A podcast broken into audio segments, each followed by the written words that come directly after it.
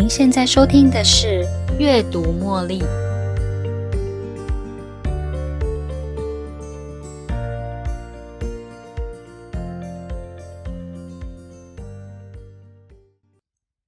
欢迎收听《阅读茉莉》。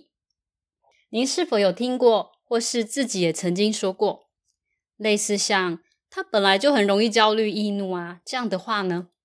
当他人有了情绪，我们就会为他贴标签。认为这是他们的本性，但是情绪到底是什么呢？情绪存在哪里呢？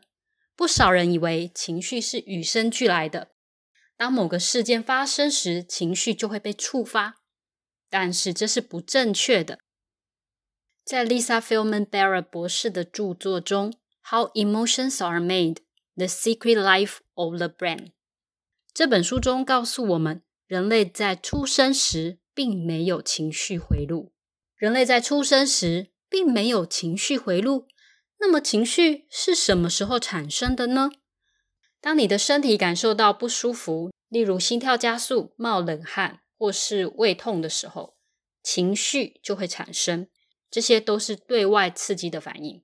所以情绪到底是什么呢？Lisa 说，情绪是我们的猜测。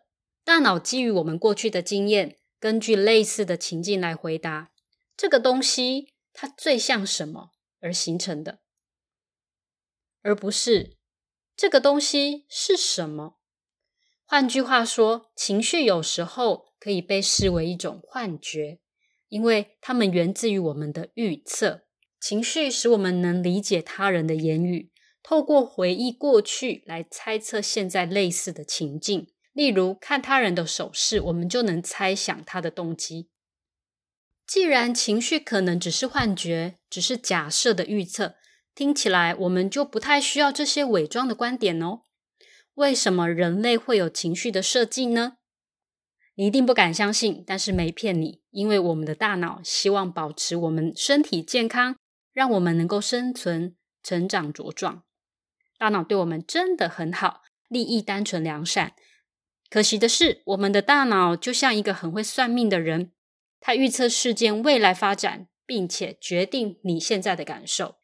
这些预测自动的成为你所体验的情绪，并且影响你所接收的经验。这样的经验当然也会反映在我们如何看待其他人。接下来，让我们来谈谈 body budgeting 身体预算。如果把身体比喻为一家公司的总经理，我们的大脑会是会计部门。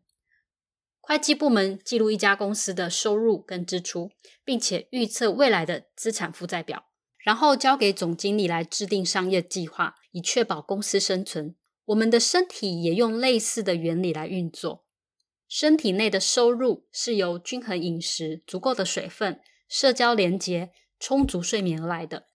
而体内的支出呢，则是由于人工光线干扰睡眠、加工食物干扰代谢、社交媒体造成的慢性压力。为了充分利用每一秒钟，我们还经常忽视身体的讯号，不理会它的警告。眼睛觉得好酸，但是还能继续追剧、打游戏。我们的大脑提出报告，整理出能满足身体需求的行动方案。而我们的身体呢，则是听取大脑提出的报告后，也必须听取身体的其他部位告诉我们什么，然后选择用什么方式来行动。就像一个优秀、成熟的总经理一样，就整体利益而言，知道什么是最好的选择。如果你花太多时间细想自己的想法，纠结在都是我的错，都是因我而起的，我真的觉得很抱歉，这些负面的想法上。我们就难以让自己走出这样的思路，让思绪盘旋不去。那么你就是在不必要的部分上浪费太多能量，这样身体的其他功能，例如肝脏、心脏、胃或神经元等等，可能也会因此而受到影响。因为在公司预算固定的情况下，将预算拨给某个特定部门，就会影响其他部门的权益跟表现。那要如何摆脱情感上的痛苦呢？不要用强迫的方式来摆脱情感上的痛苦，相信自己有能力用不同的方式建构你的经历，逐渐掌握这种技巧，就好像学开车一样，一开始需要大量的努力，但是最后一定会变得非常自然。这么说来，情绪似乎对我们没什么帮助，那可不一定，因为我们会有正面的情绪，也有负面的情绪。不过，实际上我们无法对任何一种情绪进行批判或是价值上的判断，因为情绪来自于你自己。但是呢，如果你的情绪引导你做出了糟糕的事情，这样子就对你没有帮助。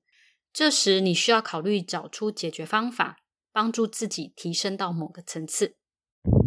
所以，有什么样的解决办法呢？其实，我们可以教导大脑更准确。具体的标签我们的情感或是感受。打个比方，当你上午觉得头晕晕的，可能是因为今天太晚出门，来不及用早餐，所以是因为身上的血糖值太低；也有可能是因为昨天熬夜太晚睡，或是有可能是刚才听取了各部门的业务报告之后，知道下一季的业绩不太妙，而觉得压力沉重。事实上，以上的情况都会令你觉得头晕。用自己头晕不舒服来诠释目前的状况跟情绪，是无法帮助自己对症下药。用以上的例子来说，如果你是因为没吃早餐，这个时候觉得晕晕的，你可以先吃点东西；如果是因为昨天太晚睡的话，那么你得要在午休时睡个午觉。又如果你的不舒服是因为公司业绩的关系，建议你从提升业绩的方案着手，提供的内容越详细越明确。就越能帮助我们采取最合适的行动，例如使用放松和愉快的字句来表达，代替“好”这个字；使用愤怒或害怕来代替“坏”这个字，让自己有多一点表达感受的语言，你就能更精确的找出解决方法，为自己的行为负责。你对情绪的控制程度越高，你就有越多的责任。其实你对情绪的掌控力比你想象中还要大哦。我们不是情绪的傀儡。当你的情绪被触发，然后你无意识的做出回应，谁为后果负责呢？当你的行为不佳，由谁承担责任呢？没错，是你自己。这并不意味着你要为你的情绪负责，但是别忘了，大脑的预测是基于你的过去经验。换句话说，你今天的行为跟经历将成为你大脑明天的预算基准。有时候我们承担责任，并不是因为我们该受到责备，而是因为只有我们自己能够改变它。所以，接受责任是为了让自己活得快乐、幸福。最后，理解情绪的本质，并且学会有效的管理情绪，对我们的身心健康非常重要。了解情绪形成的原理，不至于人云亦云，或是陷入其他宗教的什么轮回之说，才能承担责任。掌握自己的行为，为自己创造更好的人生经验，我想人生也才有意义在嘛。希望以上的分享能为大家提供更深入的自我觉察，同时能鼓励到大家探索自己特别的情绪，清楚明白情绪的产生在你生活上的影响。